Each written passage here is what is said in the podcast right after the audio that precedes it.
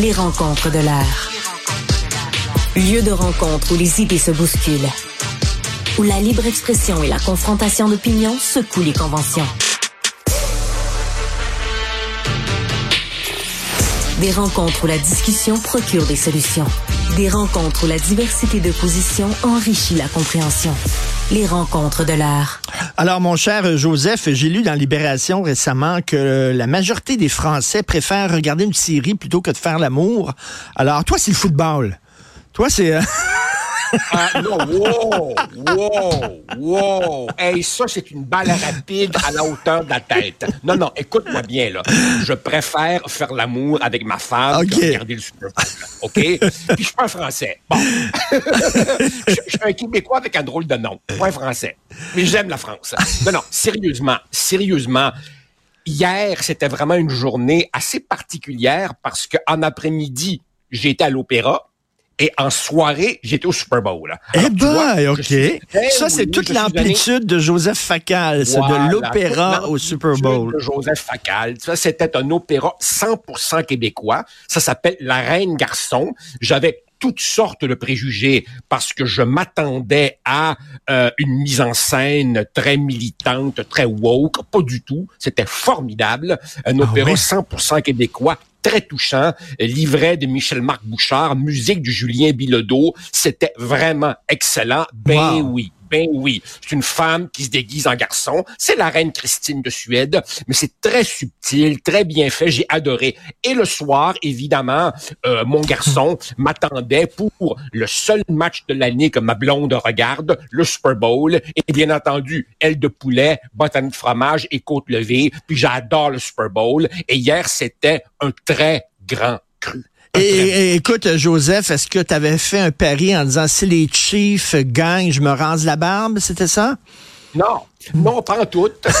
C'est ma blonde, c'est ma blonde qui qui, qui qui qui qui fait de moi occasionnellement un objet, puis qui m'a dit euh, laisse-moi me faire plaisir, je t'enlève tout ça. Et moi, ma piètre réponse fut penses-tu? Ben oui, je pense. Bon, ben voilà, c'est parti. Et ça va durer je sais pas combien de temps. De toute façon, comme elle dit, ça repousse. Non, mais sérieusement, Richard, sérieusement, on peut avoir toutes les raisons du monde de ne pas aimer le Super Bowl. Le sentimentalisme dégoulant, le militarisme des cérémonies, le patriotisme criard, la longueur des arrêts de jeu. As-tu remarqué? Un match de football dure trois heures, mais tu as 15 minutes de vraie action. Et pourtant, ça marche. Écoute, le Super Bowl de l'an dernier, Philadelphie, Kansas City, fut l'émission de télé la plus regardée de toute l'histoire de la télé américaine. Et avant de rentrer en onde, j'ai fait une mini recherche. Richard, sur les 12 émissions de télé les plus regardés de l'histoire des États-Unis, le top 12, 10 sont des éditions du Super Bowl. Je te le donne en mille. Les deux autres sont la démission de Richard Nixon et numéro un, l'alunissage d'Apollo 11 en 1969. Ben, mais, mais ce sont tous des, euh, des, des, des, des, événements en direct. Tu sais, d'avoir l'impression de vivre la même chose que tout le monde au même moment. Il n'y a rien qui remplace ça. Absolument. Et, et je te dirais que ben, c'est très important ce que tu dis. J'ai l'impression, Richard, que dans une société moderne, fragmentée, éclatée, atomisée, individualisée, où chacun fait sa petite affaire dans son coin, il y a une part d'entre nous qui veut encore des moments de rassemblement. Et je crois que le Super Bowl a pris cette espèce de côté euh, rite païen qui en fait un événement culturel bien plus que sportif. Et on s'est créé une sorte d'habitude. On sait que euh, on, va manger de la junk food, euh, euh, on, réunit les amis, on réunit la famille, nos blondes, pour une fois, regardent ça avec nous. Puis t'as remarqué aussi, hein, que, hier, je faisais la remarque à mon fils, je lui dis, Usher, là, le spectacle de mi-temps, il y a combien de vrais amateurs de football qui tripent sur cet artiste artiste-là? Hmm. Hmm. Et il m'a répondu, papa, t'as rien compris. Il y a une clientèle captive. Les amateurs de football, moi, lui, et puis avec le spectacle de la mi-temps, on va chercher une autre clientèle de gens qui habituellement s'intéressent pas au football et on les amène là pour évidemment leur vendre de la pub, etc., etc. Donc, c'est une formule qui marche et elle marche d'autant plus quand un superbe match comme hier. Eh, Joseph, je suis atteint d'une drôle de maladie. Moi, c'est tout me fait penser à un film. Et je regardais hier avec la gang de Cube. je regardais avec la gang de Cube le, le Super Bowl. Et bien sûr, ce qui me venait en tête, c'est Nashville de Robert Altman. Le grand Robert Altman a pris un événement qui était le Grand Old Prix, euh, c'est-à-dire euh, le gros festival western qu'il y a chaque année, et il en a fait une métaphore de l'Amérique. On va aller filmer Festival Western et à travers ça, ça va nous dire plein de choses sur les États-Unis. Je regardais hier et ça, puis je me dis, mon Dieu, si Altman était vivant, il ferait Nashville 2, mais ce serait le Super Bowl. Oui, écoute, et puis, puis tu te rappelles cette espèce de très mauvais film policier d'action dont le titre m'échappe? Dans les années 70, on essaie de déjouer un attentat qui est supposé se préparer pendant le Super Bowl. Et si je me rappelle bien, les méchants vont se servir du, du fameux, euh, tu sais, le, le, le, le, R100, le, ballon gonflable, oui. le, le, dirigeable, le, blimp, comme ils disent, euh, qui dans le temps portait la marque de pneus, là, tu sais, Goodyear, tu sais. Puis les, je pense que Robert Shaw jouait là-dedans. Enfin bref, tu sais. Non, non, écoute, tu peux faire d'infinies variations là-dessus, et c'est très vrai. C'est très vrai qu'il y a dans le football et dans le Super Bowl quelque chose qui est la quintessence de l'Amérique, illustrée par des films comme Friday Night Lights, euh, Any Given Sunday avec Pacino, etc., Et c'est les États-Unis très, très polarisés depuis quelque temps, depuis l'arrivée de Trump. Mais là, on dirait que c'est la pause. On fait un break démocrates et républicains, on est ensemble, euh, on mange les mêmes mets et, euh, et, on est ensemble pour cet événement-là. On fait comme un, truce, comme disent les Anglais. Ben oui. Richard, tu te rappelles dans, tu vas trouver que c'était un drôle de coq mais tu vas me voir venir. Tu te rappelles dans la superbe série de Denis Arcand, Duplessis?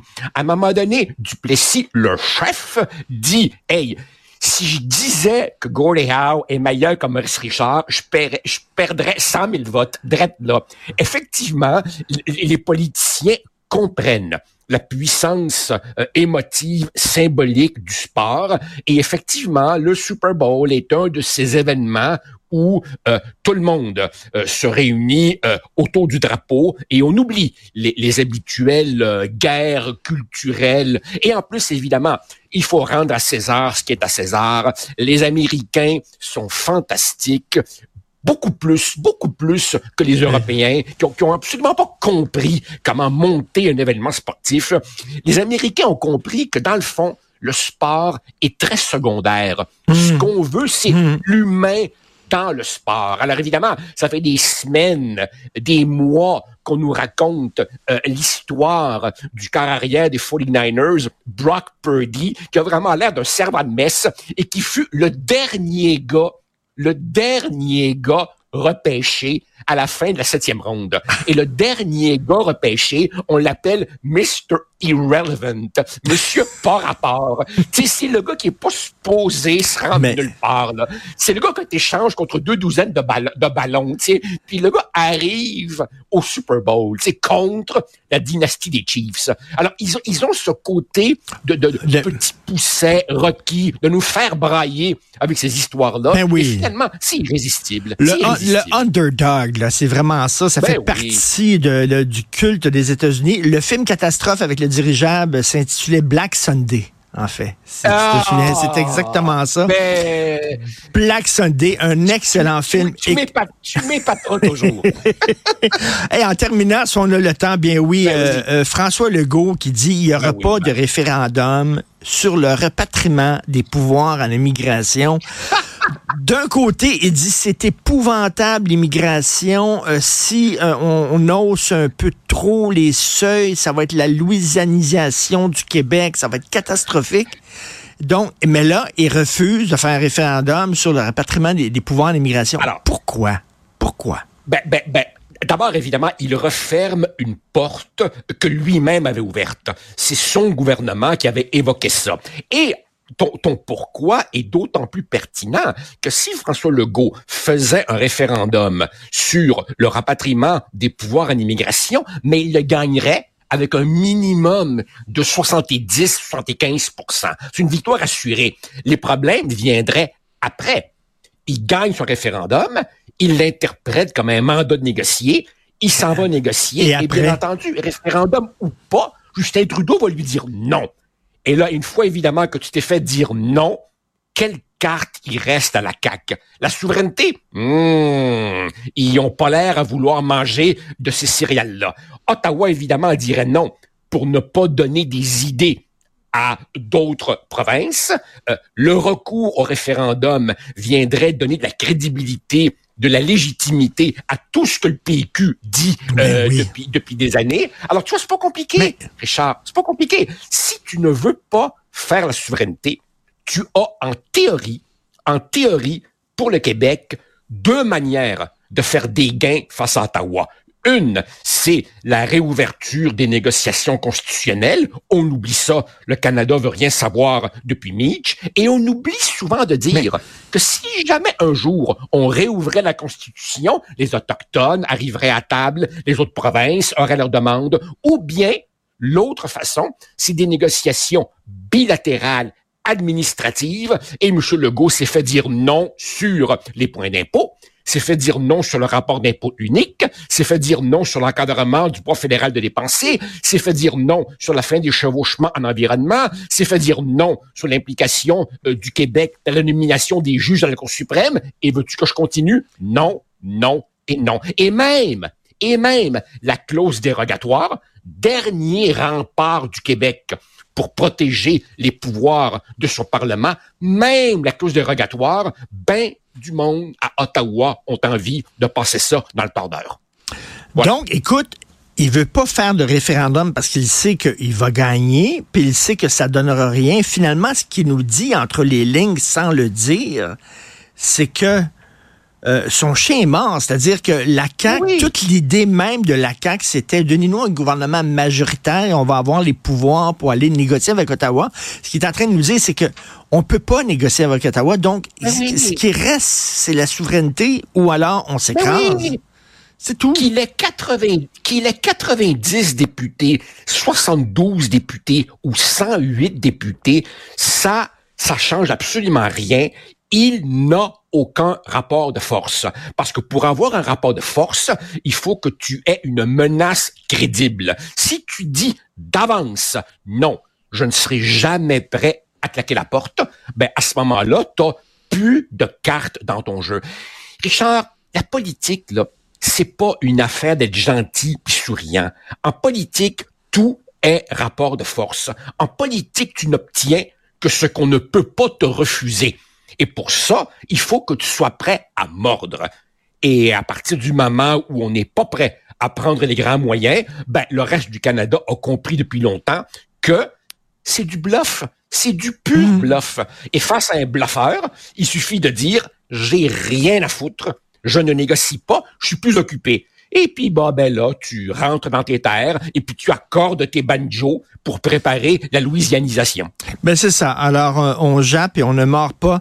Euh, Joseph Facal qui a dit ses quatre vérités au nez et à la barbe de François Legault. Merci, Joseph. Merci, salut. salut. Bye.